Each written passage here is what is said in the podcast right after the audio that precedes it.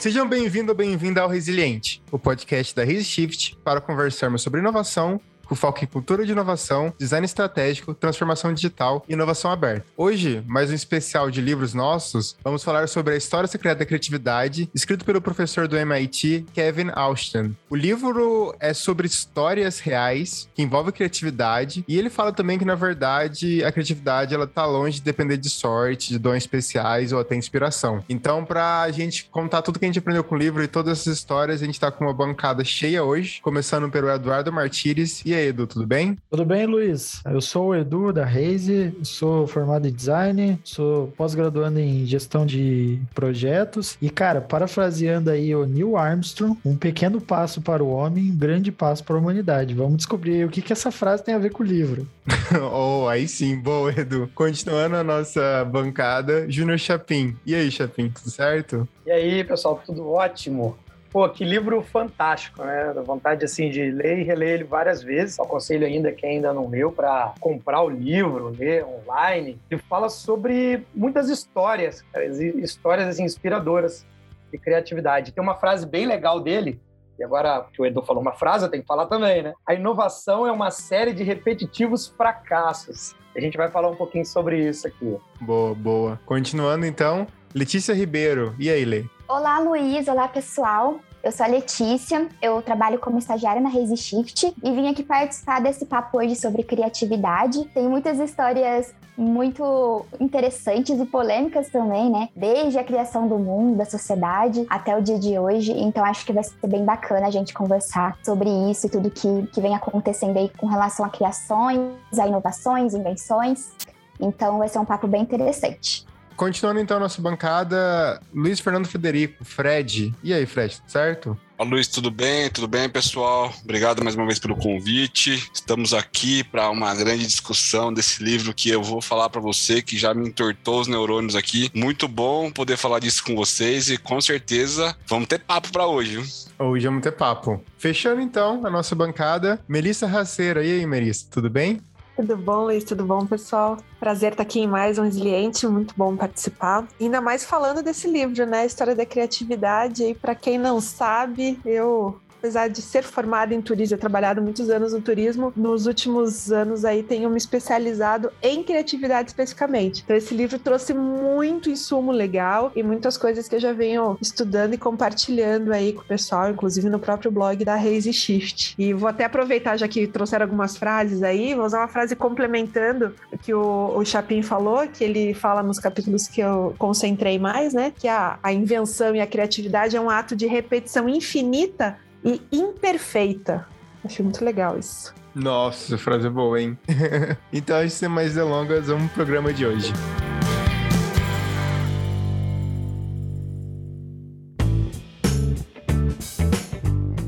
O livro ele começa, já, o autor já começa falando sobre história antiga, né? Então ele começa falando sobre os Neandertais, o Homo erectus e etc. E como eles se assemelham muito com os animais eh, que ainda existem hoje. E aí é, a criatividade ainda não se aplicava a eles. E aí ele vai desenvolvendo, conforme ele vai falando, ele explica que chega a um ponto, é, há pelo menos aí 50 mil anos, onde o homem começou, de fato, a pegar aquela pedra que ele usava sempre para rachar um coco e resolveu pensar, e se eu usasse outro material para fazer esse machado, esse, essa espada? E ele vai evoluindo o, o início do livro em cima desse pensamento de quando nós iniciamos a, o processo criativo dentro das nossas cabeças, né? E aí ele chega numa história bem interessante, que é de um cara chamado Edmund Edmund era um jovem aí de 12 anos, negro, escravo, dentro de uma ilha é, chamada de Reunião, que já tinha sido colonizado por várias e várias nações, né? E o Edmund, ele era criado dentro dessa, dessa ilha, e o, o mestre dele, né? Ele caminhava com ele todos os dias pelas plantações, etc. E eles tinham nessa plantação uma única árvore de baunilha. A baunilha, para quem não sabe, é a segunda especiaria mais cara do mundo até hoje, porque o processo de fabricação dela é extremamente difícil. E ele sempre foi difícil, a ponto de, quando a baunilha foi descoberta, pode-se dizer assim, no século XV, né? Ela não conseguiu ser importada para a Europa até o século XVIII. Por quê? Porque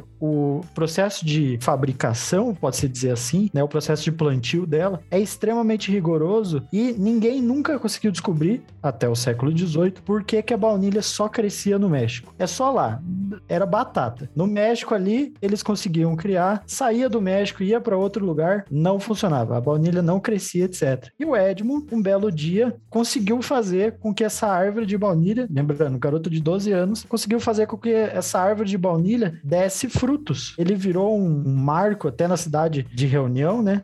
Na ilha de reunião. Eles têm uma estátua dele e ele virou um marco por quê? Porque ele sozinho ali, com a criatividade dele, descobriu que, o que mais tarde foi explicado, né? Que você, com um pequeno pedaço de bambu, mexendo a planta, encostando a parte é, masculina e feminina da planta, pode-se dizer assim, você conseguia polinizar a árvore e aí ela conseguiria produzir. Bom, do século XVIII até hoje, o México já se tornou aí um dos pequenos produtores de baunilha e as, os grandes potências potências mundiais hoje são as grandes produtoras de baunilha, né? A Europa, a China e etc. E tudo isso por quê? Porque um belo dia, esse menino, esse, o Edmund, ele decidiu que ele queria mexer nessa pequena planta e ele conseguiu fazer esse processo. E aí o autor inicia o primeiro capítulo quase que inteiro citando o Edmund para falar que na verdade o processo criativo ele não vem de uma pessoa que é superdotada ou esse tipo de coisa, mas sim de uma pessoa que ele cita até uma frase bem interessante que é: o processo é trabalhar, criar é trabalhar, fácil assim e difícil assim. Na verdade, o que eu acho legal é que trouxe já no capítulo, e ele repete isso ao longo do livro, né? Essa questão da evolução humana, como a criatividade está desde o início. E aí eu já vou causar aqui no meio, trazendo outros livros. Né? o, já falamos que vocês têm que ler esse livro, leiam esse livro que a gente está comentando aqui, né? Sobre essa história secreta da criatividade. Mas também é muito é, é legal a gente ir atrás de outras coisas que complementam. Existem dois outros livros que tratam exatamente da evolução, que falam que, na verdade, e essa frase que eu vou falar é de um desses livros livros, que a criatividade é o que o cérebro humano faz. Então é isso, não precisa ser super dotado. O nosso cérebro é criativo. A gente só precisa estimular, né, e fazer com que ele trabalhe. Então, o primeiro livro que eu vou recomendar em paralelo a esse que a gente está tá conversando é como chama-se Como o Cérebro Cria, que é do David Eagleman e do Anthony Brent, que inclusive tem um documentário na Netflix sobre esse livro que chama The Creative Brain e eu recomendo porque ele fala isso mesmo da é, a evolução da humanidade ela se deu por conta da criatividade né e que para isso a gente precisa continuar trabalhando. E o autor aqui da história secreta da criatividade ele fala muito isso ao longo do livro né que uma espécie só vai sobreviver no momento que ela forçar e, e, e deixar com que as pessoas criem coisas né busquem soluções para os problemas que vêm surgindo e aí, no capítulo 2, o autor ele, ele começa a dar introdução sobre vários psicólogos que tentaram identificar da onde vinha a criatividade. Aí tem um cara mais específico, um cara chamado Thurman, que ele era um psicólogo dos anos 50, bem radical, né? Que ele pegou lá 1.600 pessoas e tentou fazer um experimento onde ele acompanhava elas, sei lá, por 50 anos, para identificar quais dessas pessoas eram de fato criativas ou não. Aí ele, no início do, do processo, ele pegou essas 1.600 pessoas e selecionou, falou assim, etiquetou as pessoas, ó, esse cara aqui, ele, ele é inteligente, então ele é super criativo, esse cara não é, não é criativo, esse aqui tem muito pouca criatividade e etc. E aí quando ele chegou no final do experimento dele, é, o experimento se provou uma grande, uma grande perda de tempo, porque se identificou o quê? que não fazia diferença se a pessoa, ela, nos primeiros anos de vida, demonstrava ser muito criativa, porque no decorrer da vida, ela podia ou não ter usado essa criatividade. A criatividade podia ou não ter sido desenvolvido ou não, até porque ele cita, né, que criatividade não é só, é, ele, ele, diz assim que ninguém é especial, né? Porque não é que você nasce criativo, mas é que a criatividade vem de, de uma construção, né? Igual a frase que eu citei agora há pouco, né? Criar é trabalhar. É, é fácil assim, é difícil assim, né? Porque você precisa ter um repertório, você precisa ter uma série de coisas. E em seguida, aí tem um exemplo muito interessante de de um outro cara que o autor cita, que ele faz um experimento que é chamado o experimento da vela na porta.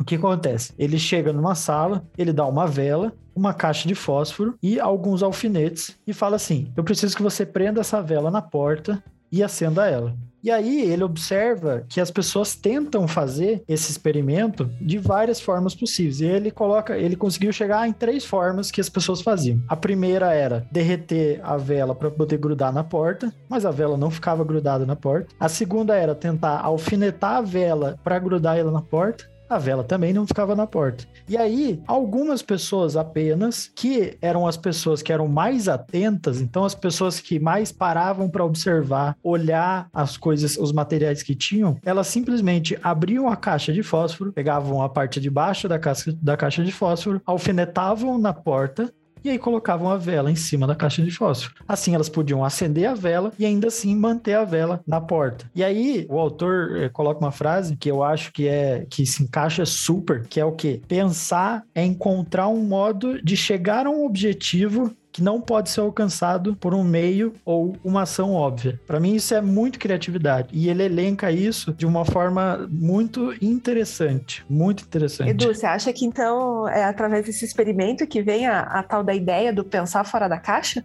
Olha, essa é a minha teoria aí, meu. Essa é a minha teoria. o autor não fala isso, mas na hora eu pensei nisso. Legal saber desse tipo de experimento, né? Porque na verdade você vê a criatividade sendo aplicada na prática, né? Você vê aí de tantas atividades e que, na verdade, à medida que você dá elementos e que você cria certas. Eh, você tem essas limitações que existem né, no meio, você dá elementos de o que, que a pessoa precisa chegar, putz, o cérebro ele vai longe, né? Ele vai que por isso que é legal que você comentou que cada pessoa foi trazendo uma alternativa diferente, né? E aí só estimula cada vez mais o cérebro. E a gente precisa fazer com que o cérebro saia da zona de conforto, porque, que nem eu falei antes, é, a criatividade é inato, faz parte do que o cérebro realmente faz, mas ao mesmo tempo o cérebro tem aquela questão de, da sobrevivência, então ele precisa gastar menos energia energia possível para algum momento de necessidade. Por isso a gente precisa constantemente também ficar forçando atividades de memória, de forçar achar novas soluções para o cérebro estar tá constantemente. Quanto mais ele está nativa, mais ele vai continuar criando, né? Igual exercício físico. Acho muito legal aí a gente ter cada vez mais exemplos aí dizendo que restrições ajudam e que criatividade é um processo. Isso é eu particularmente é o que eu acredito também. E é muito interessante quando você fala da criatividade como um trabalho, né? E realmente a gente começa o, o terceiro capítulo e fala assim, é uma frase muito marcante: a inovação é uma série de repetitivos fracassos, né? Do Falkman, que é um, um cirurgião, e ele tenta desvendar um mistério, ajudar uma criança com um tumor no rosto, assim, na bochecha. E essa criança, o tumor, já tentaram extrair o tumor, tirar um pedaço da mandíbula em processos dolorosos, mas o tumor sempre voltava. Então ela fez umas quatro cirurgias e o tumor, com o tempo, ele voltava a aparecer, doía. E o Falkman, ele ficou pensando, raciocinando, é um cirurgião assim que já era da marinha, então ele fazia muitos experimentos mas na verdade não era um cientista. E um tumor para um, um cientista é como se fosse uma, uma couve-flor branca, né? E para um, um, cirurgião, ele é um pedaço de carne com muito sangue. Né? Ele foi fazendo alguns experimentos em laboratório e descobriu que o que alimentava o tumor eram os vasos sanguíneos. Uma vez, ele aí ele fez testes com camundongos e tal. Uma vez que ele conseguiu é, desvendar um pouco disso, né, na, nos seus experimentos aí com animais, ele decidiu ajudar essa criança né, no, no hospital infantil, decidiu ajudar. E ele foi assim muito criticado pelas propostas dele. Né? Como é que ele, ele chegou a essa conclusão e decidiu, né, nesse momento, se disponibilizar a ajudar e realmente começar a aparecer aí dentro da universidade, nos hospitais que ele trabalhava? Eles colocaram uma, uma placa com um tumor, né?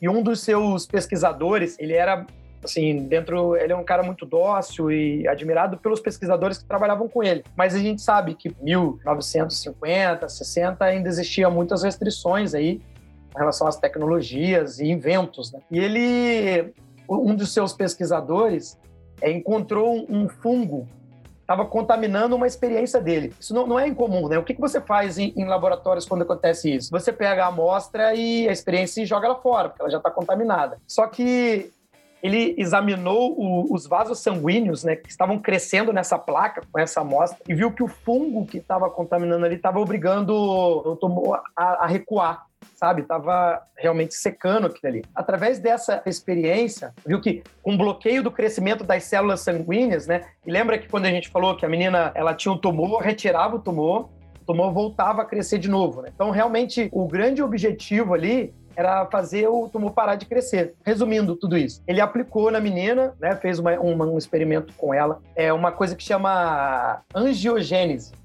uma teoria maluca. Só que ela se retorcia e gritava no tratamento. Olha que coisa louca. Ele tinha, lógico, conversado com a família antes, né? E, e já até informou que era um experimento e tal, que ele ia tentar ajudar, lógico, com uma boa vontade de tentar ajudar. Só que os outros médicos, cientistas, principalmente cientistas que não acreditavam nisso, chamavam ele de charlatão maluco. Estavam numa busca assim, sem esperança, né? Que ele não ia conseguir nada com aquilo. Só que depois de semanas agonizantes, imagina, a menina tinha febres calculáveis, dores, gemia, só que depois de semanas de aplicação desse tratamento, as febres começaram a diminuir, a alucinação que ela tinha passou, o próprio calombo, né? Imagina que era um calombo no rosto da menina, encolheu para sempre. Nunca mais a menina teve nenhum tipo de problema. E até a mandíbula, como ele fez o experimento de retração, até a mandíbula da menina começou a, a crescer de novo.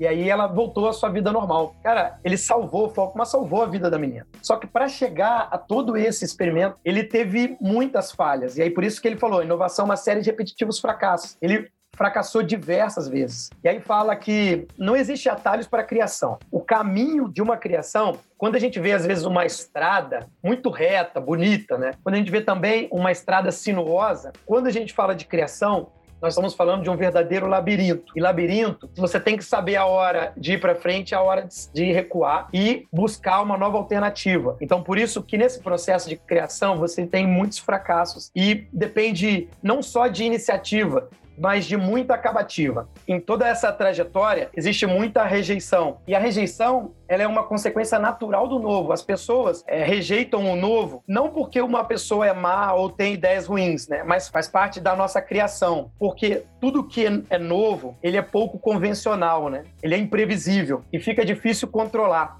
E nós valorizamos muito aquilo que a gente pode controlar, o poder de temer a mudança. Isso é do ser humano. E a maioria de nós afirma que valoriza a criação, né?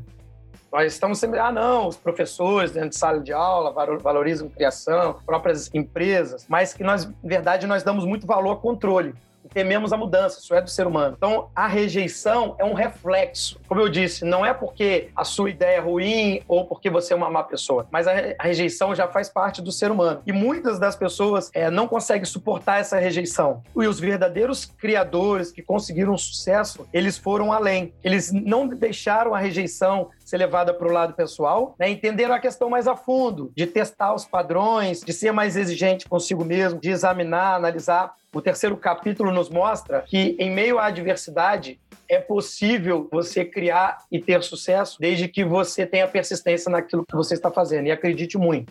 É interessante, eu li esses dias a história do Listerine. E aí eu não tô falando do Listerine, o enxagante bucal. Eu tô falando do Listerine, o cara que começou, o cirurgião, na verdade, né? Que começou a defender que antes da cirurgia, os cirurgiões deveriam lavar suas mãos e esterilizar seus instrumentos. E é uma história muito interessante, eu acho que casa bastante com o que o Chapin falou agora sobre persistir, né? de que do século 17 até meados do século 18, o melhor cirurgião não era aquele que tinha tinha mais pacientes curados. O melhor cirurgião era aquele que fazia as coisas mais rápido, porque não existia anestesia, né? Então, o, o cirurgião, que é os melhores cirurgiões que faziam as coisas mais rápidas. Então, ah, o cara tinha uma gangrena na perna, o melhor cirurgião da época não era o que tinha mais chances de que a pessoa com a gangrena na perna sobrevivesse, e sim o que mais fizesse mais rápido para que a pessoa sentisse menos dor. Tanto que o recorde era 3 minutos. Tinha um cara que ele conseguia arrancar sua perna em 3 minutos, não, não só arrancar, ele cortava, é, cauterizava e fechava a perna. E o Listerine, ele veio e falou assim: não, cara, você não precisa ser o mais rápido, você precisa esterilizar tanto a si quanto aos seus instrumentos, porque eu acredito que existe algum tipo de. É, e aí não existia também o conceito de micro-organismos, né? Esse de bactérias, esse tipo de coisa. E aí, durante as, as sessões dele, ele fazia muito isso. E aí ele conseguiu comprovar que essa, essa medida tão simples, né? Pra gente hoje é tão simples que é lavar as mãos, se esterilizar antes, conseguia reduzir a mortalidade aí em 60% a mortalidade das pessoas pós-cirurgia, né? Então, e ele conseguiu provar e ele teve que persistir, porque como sempre, né? Aí no século XVIII, a sociedade dos cirurgiões e até as grandes revistas é, científicas é, eram totalmente contra isso. Diziam: você tá maluco? Da onde que existe esse tipo de coisa? Bactéria, esses micro-organismos que estão no ar, nas coisas. Isso não existe, isso é invenção da sua cabeça. Mas ele conseguiu provar bem no final da vida dele, né? Mas assim como a maioria dos grandes pensadores e inventores que publicaram alguma coisa, no final da vida dele ele conseguiu provar que isso existia e, e aí se tornou um padrão, graças ao Listerine olha só. Eu ia deixar para fazer um comentário no final, mas eu vou fazer já. Sabe uma das coisas que eu mais achei legal desse livro? Eu vou adiantar, que seria minha conclusão, é que os exemplos de criatividade que ele traz, e é por isso que o nome do livro é uma história secreta, né? Que são exemplos que normalmente a gente liga criatividade relacionada a artes, etc, né? Mas são exemplos de, na ciência, é, exemplos no, nos negócios, no desenvolvimento da sociedade, não necessariamente só voltado ao pensamento artístico, né? Então acho que isso é muito legal. Tanto que até o momento a gente só teve exemplos médicos ou de ciência, né? Acho isso muito legal, porque a gente mostra aqui, de novo, que criatividade criatividade é algo que é inerente ao ser humano, faz parte do nosso cérebro e a gente precisa dela para fazer tudo tudo que a gente faz na vida, para onde a gente vai para re resolver um problema, isso também é criatividade. Inclusive, Mel, eu acho que o nome do livro tá errado. Eu acho que deveria ser As Histórias Secretas da Criatividade, não a História Secreta da Criatividade.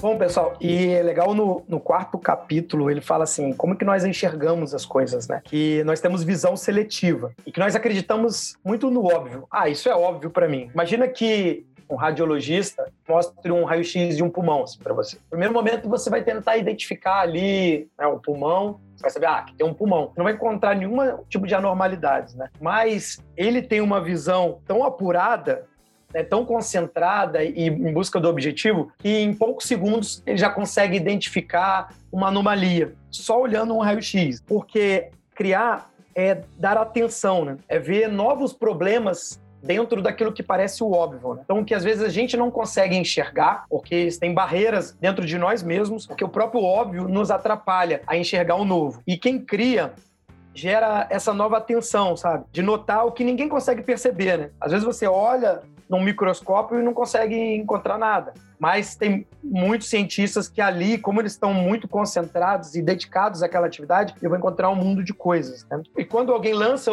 esse experimento ou anuncia essa criação, muita gente fala assim: por que, eu não pensei nisso? Tava tão na cara, né? e não conseguia enxergar. Mas é que quando a gente muda os que têm significado pra gente, a gente muda o que a gente vê. Tenho certeza que a Mel conhece muito disso também é a conexão entre mente e visão para a geração de criatividade, né? É aquilo que a gente vê e o que a gente formula dentro da nossa mente. E ele conta várias histórias, inclusive de uma moça que recebeu mensagens do extraterrestre, que se chamava o Criador, e ele falou: ah, no dia 21 de dezembro eu vou. É, nós vamos ter carros parados para levar vocês e um disco voador. E bem interessante que um, um, grupo de parapsicólogos, dois parapsicólogos, eles se uniram a esse grupo, né? Que iam esperar esse extraterrestre para entender a mente deles, né? No dia que o extraterrestre iria aparecer, eles todos ficaram dentro de uma sala lá, de olhos fechados e tal. E no final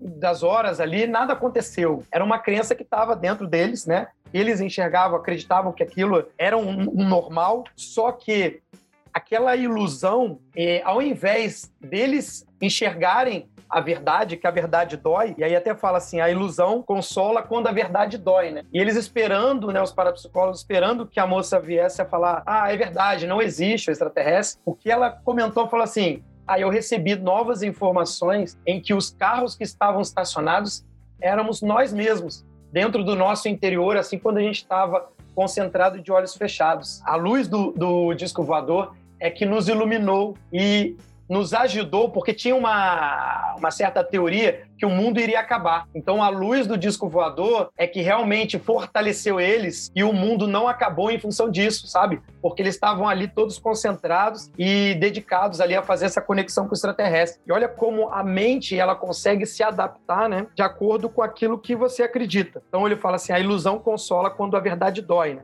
E o conforto da ilusão vem da certeza. Ela tinha a certeza que existia o extraterrestre. Então o que é a certeza, né, na conclusão do capítulo? É a fuga da possibilidade da gente estar errado. Então a gente foge do erro porque a gente tem certeza de que aquilo é o certo. A gente gera dentro da gente uma nova certeza. E que a confiança é um músculo que deve ser reforçado todos os dias, sabe? Confiar naquilo que você está fazendo, na sua própria criação, deve ser trabalhado diariamente. E quanto mais você tem certeza, mais você está fugindo que pode haver um erro no seu experimento. E aí ele fecha com uma frase muito interessante que fala assim: torne a certeza uma inimiga e seja amigo da dúvida. Porque quando você se permite mudar de ideia, pode mudar qualquer coisa. Então, que a gente tem tem que estar sempre aberto. Nas diversas histórias que a gente tem no capítulo 4, ele menciona isso, né? É o quanto mais a gente se torna certos do que estamos fazendo, mais devemos gerar a dúvida e permitir que novas ideias possam ser incorporadas e a gente melhorar o nosso experimento, a nossa criatividade.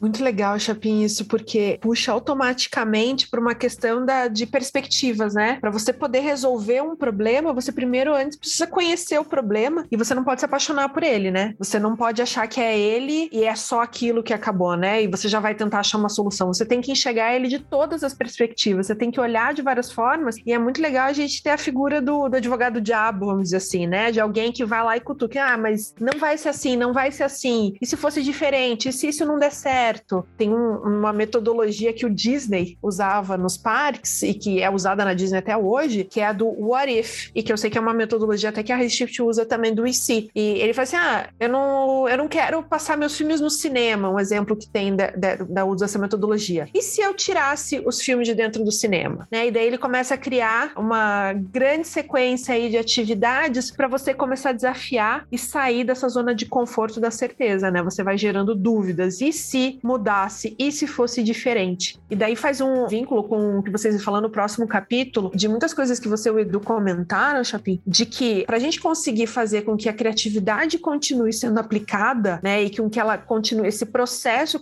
seja algo contínuo, sim, você tem que desafiar a dúvida, você tem que se acostumar ao erro, né? E se acostumar ao erro para depois para poder corrigir, né? Não para não para ficar acomodado. E, e não ficar abalado com as dificuldades do caminho. E aí ele entra no que é um, um, capítulo até um pouco polêmico, né? Que ele fala sobre dar crédito e levar crédito sobre invenções. O autor discorre aí sobre várias situações do mundo científico, várias inovações, várias invenções e vários, vários descobrimentos que foram feitos no, no meio científico por mulheres e que, devido a sociedade do momento, aí final do século XIX, começo e século XX, mais da metade do século XX, em que as mulheres eram rebaixadas no campo científico e por isso não poderiam ser reconhecidas, não poderiam levar o crédito por determinada descoberta. E ele vai relatando várias histórias, não vou detalhar todas as histórias, mas ele vai relatando várias histórias, inclusive, que levaram a prêmios nobres de medicina, de química. A própria Madame Curie, né, a Marie Curie, que é a única mulher a receber dois prêmios nobres em categorias diferentes, em física e química. Ela conseguiu isso porque ela conseguiu passar pela figura do. Eh, mostrar o trabalho dela acima do homem, mas não passando por cima de um homem, mas ela dividiu o prêmio com o marido. Você vê aí o caminho que vem acontecendo. Ele comenta sobre essa questão do dar crédito, que a gente precisa criar, a gente precisa forçar a criação, forçar a criação no sentido de que estimular cada vez mais a criação, não se abalar com as dificuldades no meio do caminho, mas a nossa nossa sociedade evoluiu e a gente precisa dar o crédito para quem efetivamente criou aquilo. E ele comenta, ao longo das histórias, existe um, um efeito que chama-se o efeito Mateus, que é baseado no versículo, da, um versículo da Bíblia, gente. É um versículo que fala assim: Pois a quem tem, mais será dado, e terá em grande quantidade. Mas a quem não tem, até o que lhe tem será tirado. O que, que isso tem a ver com a criatividade e com a produção científica? Esse efeito Mateus, ele fala que mesmo que você seja o criador de alguma coisa, se tiver isso é muito forte no campo científico. Se tiver alguém que é mais reconhecido que você, o crédito automaticamente vai para essa pessoa. E isso aconteceu por muitos e muitos anos no campo científico. Até hoje existe isso, mas cada vez mais a gente precisa que a sociedade mude para que dê os créditos a quem de direito, para poder se apropriar da criatividade e fazer o quê? Estimular que outras pessoas criem. Quantas vezes a gente fala sobre e escuta falar sobre representatividade? Quando você vê alguém com quem você se identifica, você usa ela como exemplo para seguir o mesmo caminho. Então, quantas mulheres descobriram quantas coisas ao longo da história não foram creditadas e por alguma razão acabaram não incentivando outras mulheres? Um dos casos que ele conta é exatamente isso. É uma mulher que era, era especialista na parte de geologia e cristais. Por ser mulher, ela foi, ela foi inibida, foi cortada, não foi autorizada a fazer o estudo universitário, mas ela foi atrás dos exemplos que ela tinha. Ela foi descobrindo que existiam muitos, muitas outras mulheres nesse campo que era único, na verdade, porque eram, tinham muitas mulheres especialistas nesse campo da geologia e de cristais, porque era o único campo que os homens deixavam, ah, não, pode, vai lá, pode estudar esse campo, esse, esse campo, porque a gente não tem, não tem muito interesse. A história se desenrola de um jeito que esse grupo de mulheres começaram uma, uma cadeia de descobertas que acabou na descoberta do formato do próprio DNA e da existência dos, dos cromossomos dentro do DNA. Gente, super recomendo esse livro como um todo, mas a ligação entre os capítulos 5 e 6, que é iniciando essa questão de dar o crédito para quem de direito, e daí as consequências que a gente tem com o aprendizado de um, o aprendizado de outro, e as referências que a gente começa a enxergar ao longo do caminho, é sensacional e a gente consegue consegue ver isso muito forte como estimula cada vez mais a criação, a criatividade. A gente tem que parar, e ele fala isso ao longo do capítulo, quando ele fala desse efeito Mateus, que a gente tem, é, é, ele trata de um problema que é muito maior do que simplesmente dar ou não dar crédito, né? Que a gente tem que parar de enxergar o que a gente pensa que vê e tem que começar a enxergar o que de fato é. A gente tem que começar a enxergar aquilo que realmente acredita, que é isso que você falou agora no final, né? Sobre a gente acha e busca as nossas próprias verdades para justificar aquilo que a gente não quer aceitar como erro. Então, vamos sair desse mundo, né? Vamos sair desse viés, dessa falácia toda, começar a enxergar pelo que de fato é e começar a buscar soluções olhando para todas as perspectivas. A gente gosta bastante de frases, né? A gente ao longo desse podcast a gente tem falado várias frases, mas tem uma frase do Picasso que é muito legal, que a inspiração existe, mas ela tem que encontrar você trabalhando. Então, você tem que estimular o seu cérebro com novas experiências, com novas coisas, e no momento que você se deparar com um problema e você conseguir enxergar por todas as perspectivas desse problema, as conexões se formam e você consegue achar a solução. E isso não é só da experiência que a gente cria pra gente mesmo, não são só os livros que eu leio, os filmes que eu assisto, as conversas que eu tenho. Isso tem a ver também com toda a história da humanidade, com tudo que já foi criado, que vai alimentando esse meu repertório, porque eu preciso, eu preciso alimentar esse meu repertório de forma interna, né? Eu mesma tenho que trazer essas informações, mas eu tenho a do ambiente externo também, que vai me estimular. As invenções que ao longo da humanidade, desde a, desde a descoberta do fogo, invenção da roda, até palestras que eu escuto, né, ou consultorias que a gente faz, por exemplo, através da Redshift, o que a gente cria escrevendo para o LinkedIn ou escrevendo para o Instagram, filmes que a gente assiste e que outras pessoas trouxeram ideias. Então, tudo isso vai complementando o nosso repertório interno e as informações externas vão fazendo com que exista essa cadeia de conhecimento para gerar novas coisas. Então, ah, fulano conseguiu criar algo até esse ponto, então eu vou usar isso, essa informação que ele criou até aquele momento, dando crédito para essa pessoa e a partir daqui eu consigo evoluir para a próxima etapa. Então, quando eu chego a uma conclusão, eu invento, eu crio alguma coisa, na verdade, eu tenho ali várias pessoas, né, que estão vindo junto comigo ao longo dessa descoberta desse processo criativo. Tem até uma frase, uma outra frase que ele usa no livro que é bem interessante e que na verdade ela é utilizada utilizada por várias pessoas ao longo da história, ficou muito famosa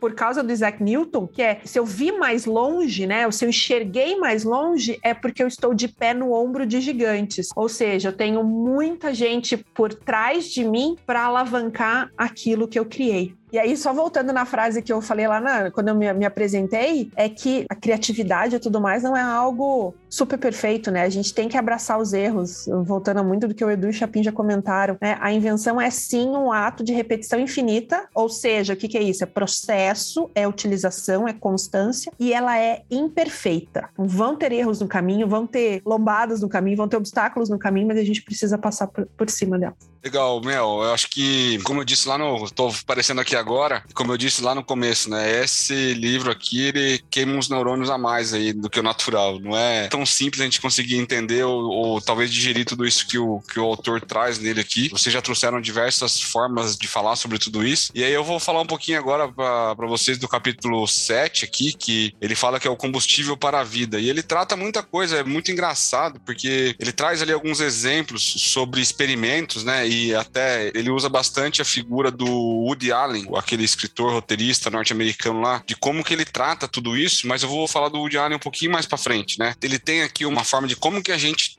traz a motivação? Como é que nós, como pessoas, indivíduos, enxergamos e, e temos motivação para poder ter essa criação aflorada na gente, ter essa condição de que nós de ser criativo? E aí ele traz alguns vários exemplos, né, de pessoas e de experimentos de diversos pesquisadores que eles tratam ali como que você se sente motivado. Ele fala muito que a nossa motivação ela é resultado de uma série de coisas, de série de variáveis. Uma das formas de conseguirmos avaliar isso é entender se essa motivação ela vem de forma interna interna, né? Ou seja, nós nos motivamos por algo, ou se ela é provocada por algum fator externo. E aí ele traz de diversas formas aqui, eu vou, eu vou trazer alguns exemplos para a gente poder falar. Mas, em suma, o que, que acontece? Quando as pessoas elas têm um, uma, um propósito interno, né? Que traz essa motivação interna para fazer algo, normalmente esse propósito, quando ele, ele tem essa condição de ser interno, a produção da criatividade, o momento criativo, ele é muito melhor do que aquilo quando ele é externo. O que, que ele quer dizer quando é externo? Imagine só, vou dar um dos exemplos que ele fala aqui, né? Experimentos como uma pesquisadora que fez com alguns primatas, fazendo o quê? Eles colocaram ali alguns primatas, alguns macacos, e colocaram de alguma forma lá uma portinhola. Essa portinhola dava acesso para esses macacos chegarem a um outro compartimento, a um outro compartimento da jaula. Inicialmente foram só colocado essa portinhola lá de forma a montar ela e, o, e os macacos entenderem como que se desmontava aquilo lá. Então eles não tinham estímulo nenhum a não ser a curiosidade e a diversão. É, depois de uma semana de experimento, teve macacos que montavam e desmontavam aquela porta 157 vezes ao longo de 5 minutos. Mas eles faziam aquilo por diversão. O próximo passo do experimento foi: vamos dar uma recompensa para esses macacos aqui agora. Vou colocar uma comida do outro lado dessa portinhola, naquele outro compartimento da jaula, que começou a se perceber que o desempenho dos macacos era menor quando tinha comida do que quando ele não tinha comida como recompensa. E ali ele começa a trazer outras formas de avaliar o ser humano, porque fala, pô, se o macaco faz isso, como é que o ser humano também faz isso? É, como, é que, como é que fica a questão do ser humano? E ele traz lá um outro exemplo, por exemplo, que quando você fala de escritores, eles falam que existe o bloqueio do escritor. É, um, é um, a síndrome do bloqueio do escritor. O que, que é isso? Quando a pessoa, ela pega e faz algo, né, que escreve um roteiro, escreve um livro, escreve alguma coisa assim, e ela não está sendo paga por isso, ela não tá, tem aquela recompensa, aquele reconhecimento, ela faz porque ela quer, o desempenho e a criatividade daquilo para ela é muito melhor do que ela quando ela está começando a receber isso. E por que, eu falei agora do Woody Allen lá no começo, né? O Woody Allen, ele tem uma, uma trajetória muito engraçada. Eu também não conhecia isso, fui conhecer isso no livro, mas o Woody Allen, ele é um dos maiores escritores, roteiristas. Ele fez aí entre 1965 e 2014 mais de 66 filmes participando como diretor, escritor ou ator. Escreveu aqui 49 longas-metragens, oito peças de teatro, dois filmes para TV, dois curtas-metragens com menos de 60 anos de idade. Como produção, ele escrevia praticamente mais de um roteiro por ano. E aí teve um, um, caso que eu não conhecia aí, que ele, ele se blindava de tudo isso. É uma coisa muito interessante isso, porque ele de uma forma ou de outra, ele conseguia deixar de lado tudo o que os outros opinavam sobre ele. Então ele tinha uma indiferença muito grande pela opinião dos outros. E isso era uma grande razão para torná-lo produtivo sobre aquilo que ele fazia. Ele também causava de forma muito é, intensa mudanças momentâneas para gerar estímulo na criatividade dele. Ele mudava da sala para o quarto, do quarto para a varanda, da varanda para o terraço. Ele tinha isso, tomava banho enquanto ele estava fazendo isso, porque ele sempre tinha que ter esse estímulo. E o ápice disso tudo para mim é que ele não se considerava de jeito nenhum alguém que poderia poderia ser colocado num pedestal ou algo nesse sentido. Ele nunca foi a nenhuma, a nenhuma cerimônia do Oscar, aonde ele foi indicado por mais de 17 vezes para poder receber o prêmio, né? Ou, ou ele teve ali, ele recebeu três estatuetas do Oscar, né? Mas ele nunca esteve em nenhuma das cerimônias, porque ele não queria absorver de forma alguma esse título de que ele era o melhor naquilo que ele fazia, porque ele entendia que isso iria atrapalhar o desenvolvimento das próximas atividades que ele tinha em relação a isso. E aí ele traz também uma coisa que é muito interessante, que é que todo o conceito de premiação é idiota para a pessoa com, com relação à criatividade. Que a partir do momento que você cria uma premiação e você coloca essa pessoa como ela é ganhadora daquilo, a pressão que você gera sobre ela para que ela produza algo melhor do que foi feito aquilo ali, ela é uma coisa que você muitas vezes não mede. E, e toda essa pressão, essa forma de criar esse peso sobre aquela, aquilo que foi criado até então, ela acaba piorando a situação que vem a seguir. É muito difícil você conseguir ter uma segunda chance, uma segunda coroação, uma premiação naquilo que você já fez uma vez. E ele até fala, o escritor, o autor fala muito que você pode ver, com exceção do que você falou, Mel, da Marie Curie que ganhou dois prêmios Nobel, mas foram categorias diferentes, né? Dificilmente você vai ver uma pessoa que ganhou um prêmio Nobel mais de uma vez falando sobre a mesma coisa. Por quê? Porque ele não consegue superar muitas vezes aquele mesmo desempenho que ele teve. E só complementando, você falou da questão do bloqueio criativo de escritor, etc. Aí vou lá eu recomendar mais um livro. Aí é um livro mais voltado à literatura e escrita, que é o livro do Stephen King, o autor de livros de terror e tudo mais, o Luiz sabe talvez um pouco mais do que eu sobre isso, que chama-se Sobre a Escrita, que ele conta sobre a metodologia dele para escrever. O livro ele se divide numa parte um pouco mais técnica, quando ele fala de gramática, etc., que é mais voltada para gramática inglesa, mas quando ele fala do processo dele, é, é, é isso, é produzir como um processo, como um trabalho mesmo. E às vezes é o que acontece, porque infelizmente tem uma questão um pouco do artista, não tô, né, não é falando mal, mas o artista acha que às vezes ele não pode se prender a determinadas coisas, mas ele tem que pensar que esse é o trabalho, né? Então você tem que usar isso como, tem que transformar isso exatamente, usar ferramentas de trabalho para aprimorar a produção. Por exemplo, o Stephen King ele fala: "Eu todo dia eu acordo 9 horas da manhã, 10 horas da manhã, sento e escrevo por 6 horas. Pode ser que eu escreva uma página, pode ser que eu escreva cinco, pode ser que eu escreva 20, e pode ser que eu jogue todas essas páginas no lixo, mas eu estou ali produzindo e fazendo com que a minha ferramenta de trabalho, que é a criatividade, no final das contas, ela esteja em constante movimento. Mel, realmente faz todo sentido falar do, sobre a escrita do Stephen King aqui, porque ele também é meio autobiográfico, ele tá contando um pouco da história dele no livro, né? Se comentando sobre o que ele falou, ele realmente entrega como um trabalho que ele tá fazendo, assim. Tem até umas entrevistas que tem ele e o R.R. Martin, né? Eles fazem uma brincadeira sobre, tipo, como você demora tanto para escrever, e ele fala que para ele é, é, um trabalho, ele senta todo dia para fazer, não importa o, o, que esteja saindo ali no momento. Vou pegar esse gancho, vou falar agora no capítulo 8, que é o que, que eles falam de criar organizações, né? É, eu já falei sobre isso em alguns outros podcasts também, sobre diversidade, sobre formas de trabalho, mas é, em suma, esse livro aqui, ele traz uma forma interessante de avaliar isso. Como que, você, como que nós, como pessoas, né, ao trabalharmos em conjunto com outras pessoas em empresas, como é que nós temos uma tendência ou como é que nós fazemos para conseguir evoluir em conjunto com outras pessoas as, a, a, parte criativa de todos nós, né? Ele começa aqui já esse capítulo aqui trazendo algum, alguns exemplos que aconteceram entre a primeira e a segunda guerra mundial, onde começou ali a, a grande a grande guerra pelo ar, né? A, fabricação dos aviões, a utilização de aviões é, nos combates e até então você tinha somente ali os aviões turbo-hélice, né? Que são os aviões com hélice. E naquele momento ali existia uma limitação limitação, tanto de como que esses aviões poderiam ser empregados no combate, como que isso tudo poderia ser feito, para poder aumentar o poder de fogo da, da, das forças aliadas dentro do território alemão e por toda a Europa lá durante a Segunda Guerra Mundial. Eles fizeram, de alguma forma, uma adesão dentro de uma, de uma, de uma empresa chamada Lock, Lockheed, uma fabricante de aviões que hoje não existe mais, acredito eu, eu não conheço né, ela oficialmente, aonde eles chamaram algumas pessoas para conseguir entender qual seria a melhor forma de fazer esses novos aviões. Só que eles contrataram essas pessoas e colocaram elas dentro, de, dentro da própria empresa. Essa empresa já estava fabricando aviões, já estava com a sua linha de produção tomada para fabricar os aviões que já eram conhecidos, quando esses engenheiros foram reunidos para criar algo novo, para criar algo que pudesse transpor aquelas condição existente. De uma forma muito interessante, e por toda a questão da espionagem que existia na época, das pessoas não poderem saber o que estava acontecendo, tomou-se a decisão daquele grupo que estava trabalhando de montar o QG deles em uma lona de circo que ficava ficava ao lado da fábrica oficial para poder usar o, os recursos da fábrica para testes, né, os túneis de vento e tudo mais. Mas eles formaram um time que era 100% confidencial, 100% íntegro no sentido de proximidade. Então, o engenheiro mecânico trabalhava com o engenheiro aeronáutico, que trabalhava com uma pessoa que era responsável pela produção de determinada peça. Existia ali uma, uma integridade de pensamentos e por uma proximidade muito grande que fazia com que todos eles trabalhassem de forma, eu vou chamar aqui, que não existisse é, hierarquia. Todos eles eram criativos o suficiente naquilo que tinham que fazer, entregar como resultado dos seus trabalhos, mas não existia uma hierarquia oficial de que eu tinha que ter talvez um diretor, um gerente, um coordenador, um supervisor, para que até aquela pessoa lá, lá de baixo pudesse entregar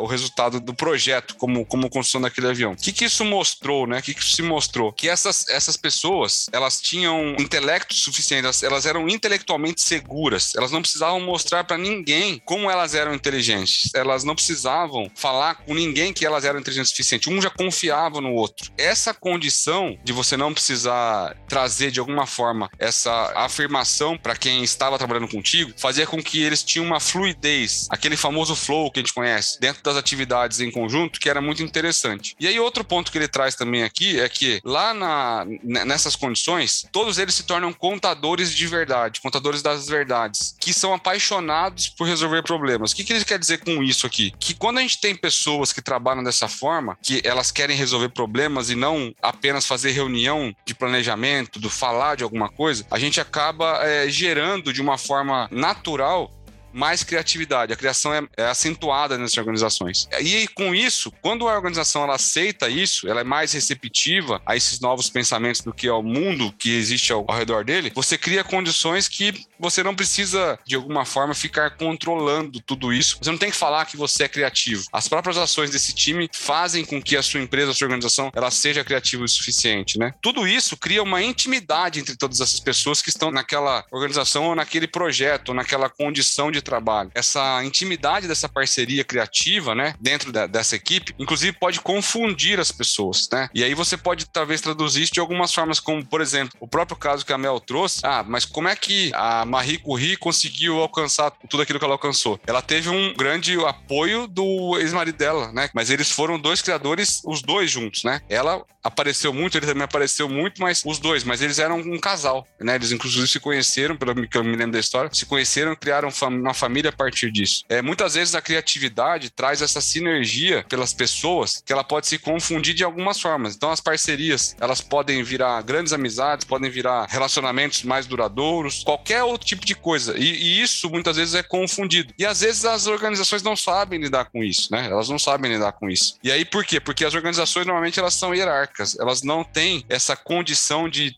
teoricamente, ter uma gestão horizontalizada. A gente tem essa questão de a questão hierárquica, onde nós temos que ter as lideranças, termos responsáveis por isso ou por aquilo. Então, é, ele desconstrói que a, é, essa questão da hierarquia ela tem que existir, né? Os líderes têm que criar sozinho. O contrário, né? não existem líderes criando sozinho. Existem equipes onde a equipe acaba adotando uma liderança naturalmente, mas essa liderança não é, teoricamente, faz parte de uma hierarquia conhecida dentro das organizações, né? E por fim, as organizações, elas acabam criando em nós nós, né, nas pessoas, é um senso de competição entre a obediência sobre as regras, né, e tudo aquilo que a organização preza como sua, sua natureza de criação, ou uma competição nossa, né, conosco mesmo sobre a criação de coisas novas. Então eles até falam, né, você tem que escolher de alguma forma o que você quer fazer. Você quer ir pelo lado da obediência à hierarquia, não criar coisas novas, mas você poder ser promovido dentro daquilo que você faz. É, isso te dá uma intimidação à obediência às regras que a empresa coloca. Ou você quer ter brigar pela criação de tudo novo, mas podendo ser demitido em algum momento porque você não está fazendo mais, você não está seguindo a risca tudo aquilo que a organização prega como regra ou como forma de trabalho, vamos dizer assim. Então é bem interessante esse capítulo também. É, o resumo final para mim aqui é que você, que a gente tem que de alguma forma ou de outra tentar buscar esse equilíbrio, né, entre buscar pessoas que podem fazer com a gente, trazer to todas essas pessoas que pensam da mesma forma, que se interagem, têm uma maior sinergia, que podem de alguma forma quebrar os paradigmas internos. Ela, ela ela vai trazer muita coisa. Eu quero, eu quero acabar até com uma, uma frase desse capítulo aqui que é: montar uma organização criativa é difícil, mas mantê-la criativa é muito mais.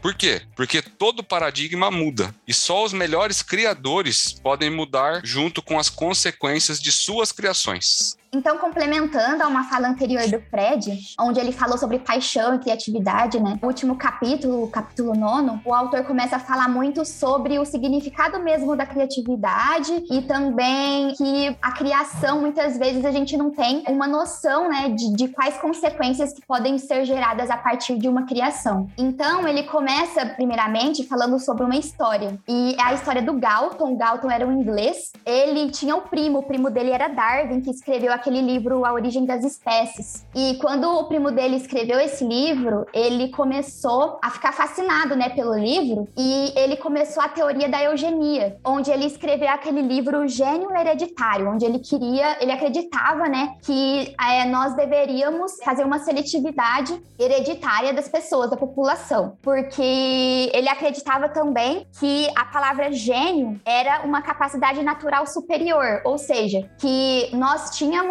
a capacidade, talvez até a missão, de criar seres humanos melhores, assim como a gente criava, por exemplo, naquela época, vacas maiores tínhamos também a capacidade de criar pessoas melhores. E a partir disso foi se desenvolvendo essa teoria né, do, do Galton e muitas pessoas começaram a acreditar nessa teoria dele. Isso levou em linha reta lá o genocídio de Hitler, né? Então vieram anos, décadas e séculos de, de toda uma teoria racista, né, e, e, e xenofóbica também, que veio a partir dessa crença do Galton de que as pessoas elas tem seres que são superiores a outros, né? A raça branca era superior a outras.